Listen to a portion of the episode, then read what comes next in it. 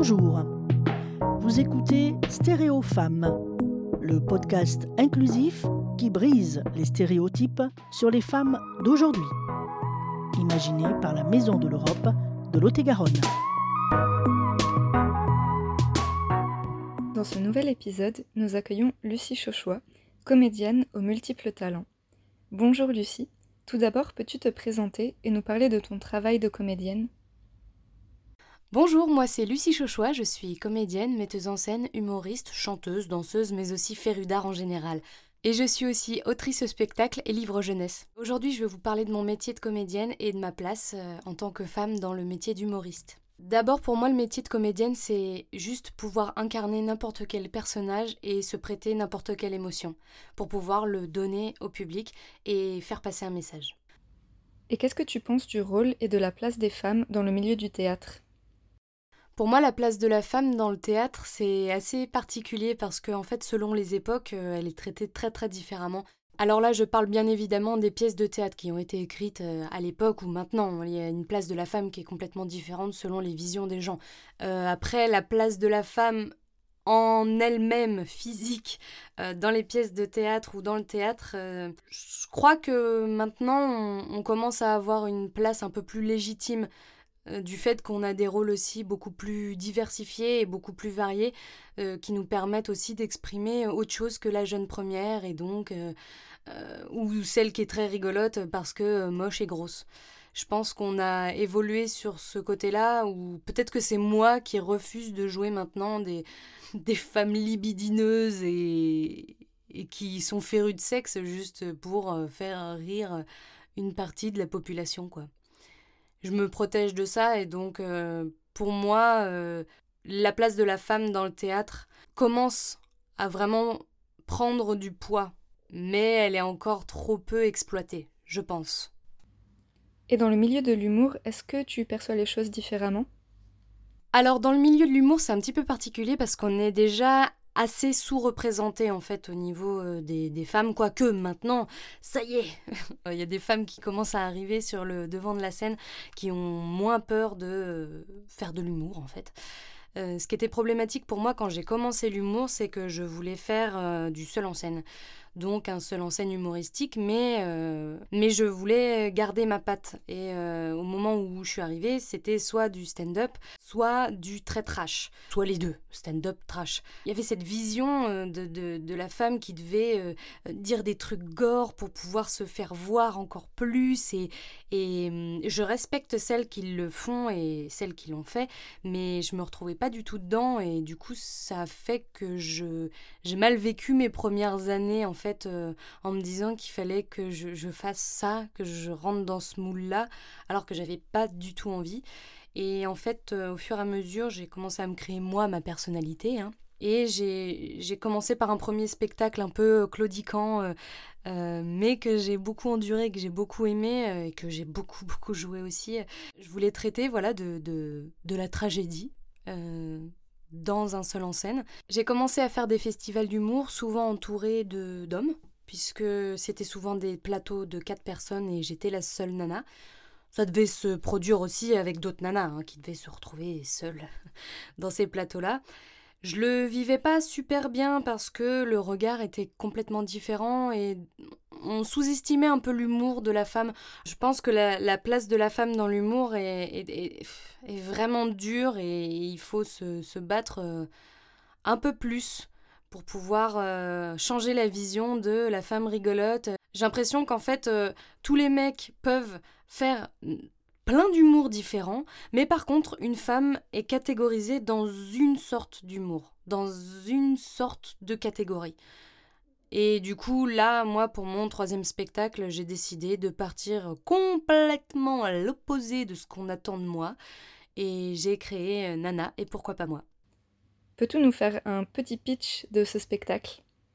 Un seul en scène corporelle, où il n'y a ni mots ni phrases, donc personne ne peut me juger sur ce que je dis, mais plus regarder ce qui se passe sur scène réellement, et regarder l'individu, et non la femme, Nana et pourquoi pas moi, c'est le titre de mon troisième spectacle, qui parle de la différence, justement. Alors, euh, que ce soit une différence euh, parce que c'est une femme, ou là, plus particulièrement parce qu'elle a une particularité, qui n'est pas forcément un handicap, mais qui pour elle l'a été, handicapant. À quoi peut-on s'attendre en venant te voir jouer Nana? Quels sont les thèmes abordés? Par ce spectacle-là, corporel et musical et surtout dansant, où j'allie le, mime et la danse. Je voulais parler de, de la différence et du jugement de l'humain sur euh, les différences qu'on peut avoir, sachant que tous les humains sont différents, et de l'acceptation ou non qu'on peut avoir euh, et du regard un petit peu violent sur les différences qu'on peut avoir. En fait, par ce spectacle, je voulais vraiment parler avec mon corps, qui est un langage universel, et je voulais faire ressentir des choses aux gens et non leur faire penser à des choses par les mots. Euh, je trouvais ça beaucoup plus puissant et beaucoup plus impactant pour le public. Nana, c'est un petit peu euh, tout le monde et personne à la fois. C'est quelqu'un qui se fond dans la, qui essaye de se fondre dans la masse, qui n'accepte pas sa différence et qui finalement va au fur et à mesure de, son expérience de vie accepter peut-être euh, cette différence. Mais le regard des autres est très très puissant et c'est par ce spectacle-là que j'essaye de, de montrer aux spectateurs que leur regard peut être puissant tant positivement que négativement.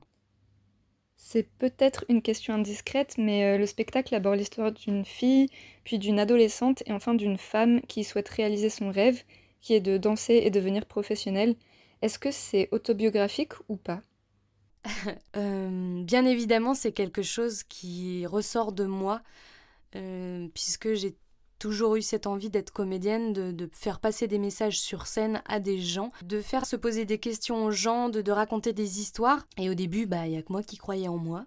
Donc c'était très compliqué de, de, rêver à, devenir... Euh, à devenir professionnelle. Et puis après j'ai commencé dans les écoles de théâtre. Et je me suis pris quelques claques du fait que physiquement je ne ressemblais pas à la jeune première et que ben ouais j'étais drôle et que donc je serais toujours cette servante rigolote dans les Molières, dans les Fédos, dans les dans les pièces de théâtre et que donc j'allais m'orienter vers euh, de l'humour. Et j'avais envie d'autre chose en fait. Et à force de, de créer, de me confronter à, toujours euh, ces mêmes regards euh, en tant que femme, en tant qu'humoriste, en tant que comédienne, de me mettre dans une case. Je déteste les cases. De me mettre dans une case, c'est vraiment la pire chose à faire. Et donc, j'ai souvent été euh, classifiée dans des cases. Voilà, je corresponds à ça. Je suis petite, je suis nana, je suis nini. Et en fait, euh, par ce spectacle-là, j'ai envie de casser toutes les cases. Si j'ai envie de faire du mime, je fais du mime. J'ai pas fait d'école de mime, et eh ben c'est pas grave parce que mon corps sait parler. Euh, j'avais envie de, de dire que en fait, si on veut vraiment vivre son rêve, on peut. Alors après, c'est à force de travail, c'est à force de, de répétition, de, de continuer à croire très fort en, son destin, en, son avenir, que ça marche. La preuve, je, je suis comédienne professionnelle depuis maintenant 4 euh, ans je vis de mon métier. J'espère que je vivrai après cette, cette épreuve de pandémie. Mais en tout cas, je, je, continue à créer, je continue à sortir des idées de ma tête. Si j'ai envie de parler d'écologie, bah hop, je vais faire un spectacle enfant sur l'écologie. Si j'ai envie de parler de, de ça ou de ça, de la place de l'aidant dans la maladie, je vais faire un seul en scène sur la place de l'aidant dans la maladie, qui s'appellera Arrête d'être folle. Je me pose vraiment pas de barrière et surtout, je me classe pas dans une catégorie. Je suis pas comédienne de seul en scène, je suis comédienne. Je suis pas humoriste, je suis comédienne. Je suis pas danseuse, je suis artiste sur scène. J'exprime des choses. Alors après, bon, ben, on affine. On prend des cours de danse pour essayer de danser un peu mieux. On prend des cours de chant pour essayer de chanter un peu mieux. Mais ça, c'est le travail. Et du coup, oui, Nana, c'est quelque chose, c'est un spectacle qui est euh, autobiographique, mais pour tout le monde. Tout le monde peut se retrouver dans ce spectacle puisque les gens qui ont... Enfin, moi j'ai eu ce parcours-là, mais je pense qu'on est des, centaines de milliers à avoir eu mon parcours. Et donc euh, c'est un encouragement pour ceux qui peut-être commencent à avoir l'étincelle d'une idée dans leurs yeux et dans leur cœur pour commencer un métier mais que ce soit un métier artistique mais aussi artisanal ou voilà oser. Il faut oser parce que ça passe tellement vite. Faut y aller.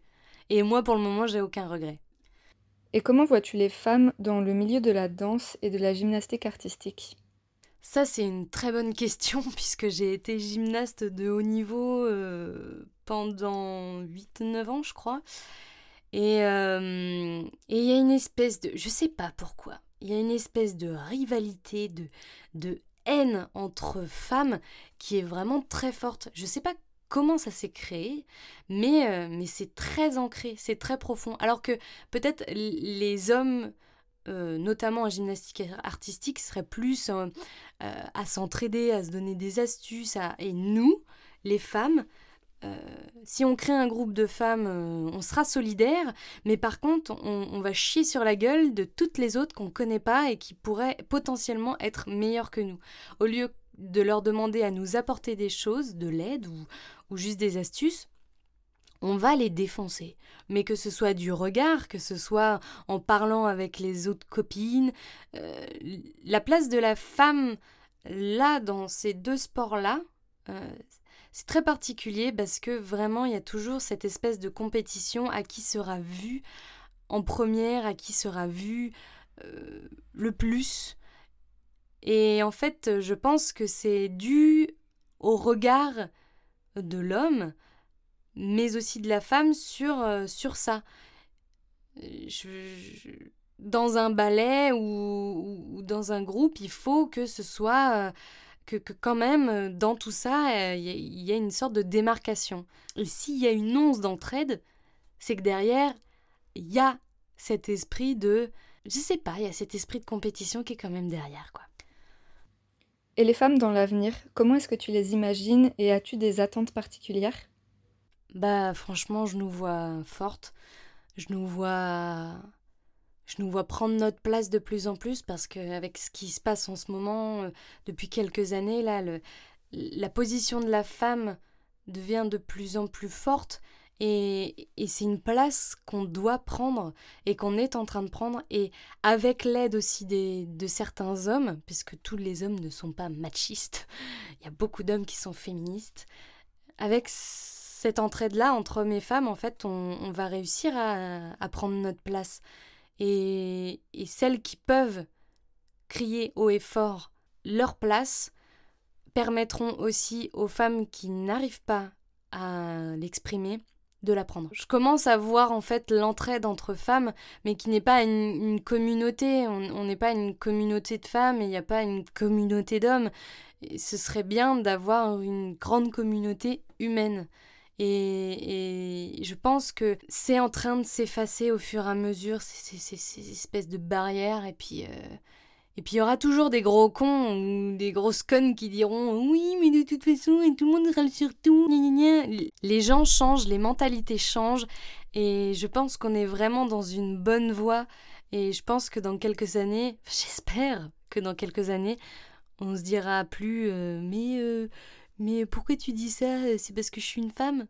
Non, on commence à reprendre le pouvoir, mais positivement, sans écraser les hommes.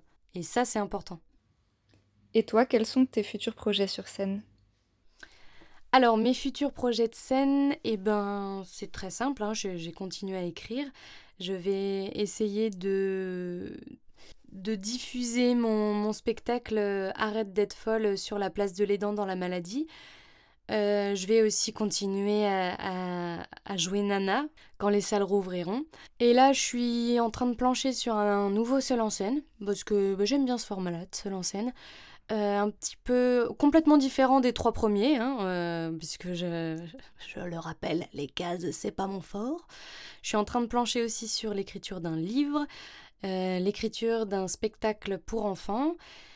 Euh, et puis je me lance progressivement dans la chanson puisque je suis euh, aussi euh, autrice, compositrice et interprète de mes chansons que vous pouvez déjà retrouver sur YouTube. ça s'appelle Luli, L-U-L-I, où il y a déjà deux musiques dessus. les autres sont en enregistrement studio. Voilà, pour les projets artistiques.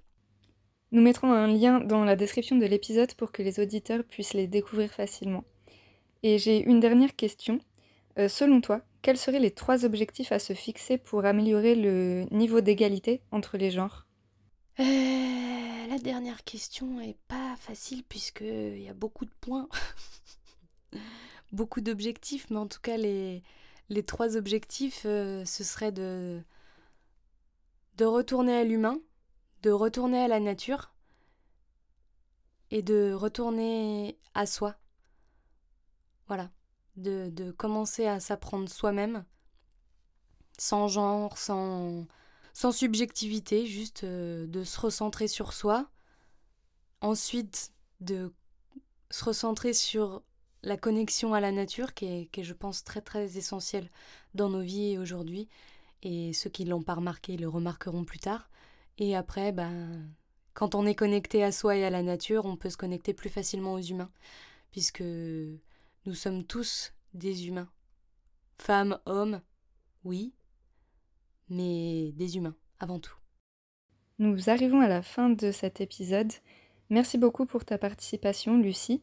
Est-ce que tu as un dernier mot pour terminer? Eh bien, de rien, de rien. Dernier mot à dire, ben, prenez soin de vous. Et, euh, et dès que les salles rouvrent, venez. Venez, on a, on a besoin de vous. On a, on a besoin de ça, on a besoin de vous raconter des choses. Et j'espère que vous avez besoin de nous comme nous, on a besoin de vous. Que vous avez besoin d'ouvrir vos horizons et tout simplement de, de, de venir nous entendre, de venir apprendre des choses, de venir entendre une histoire.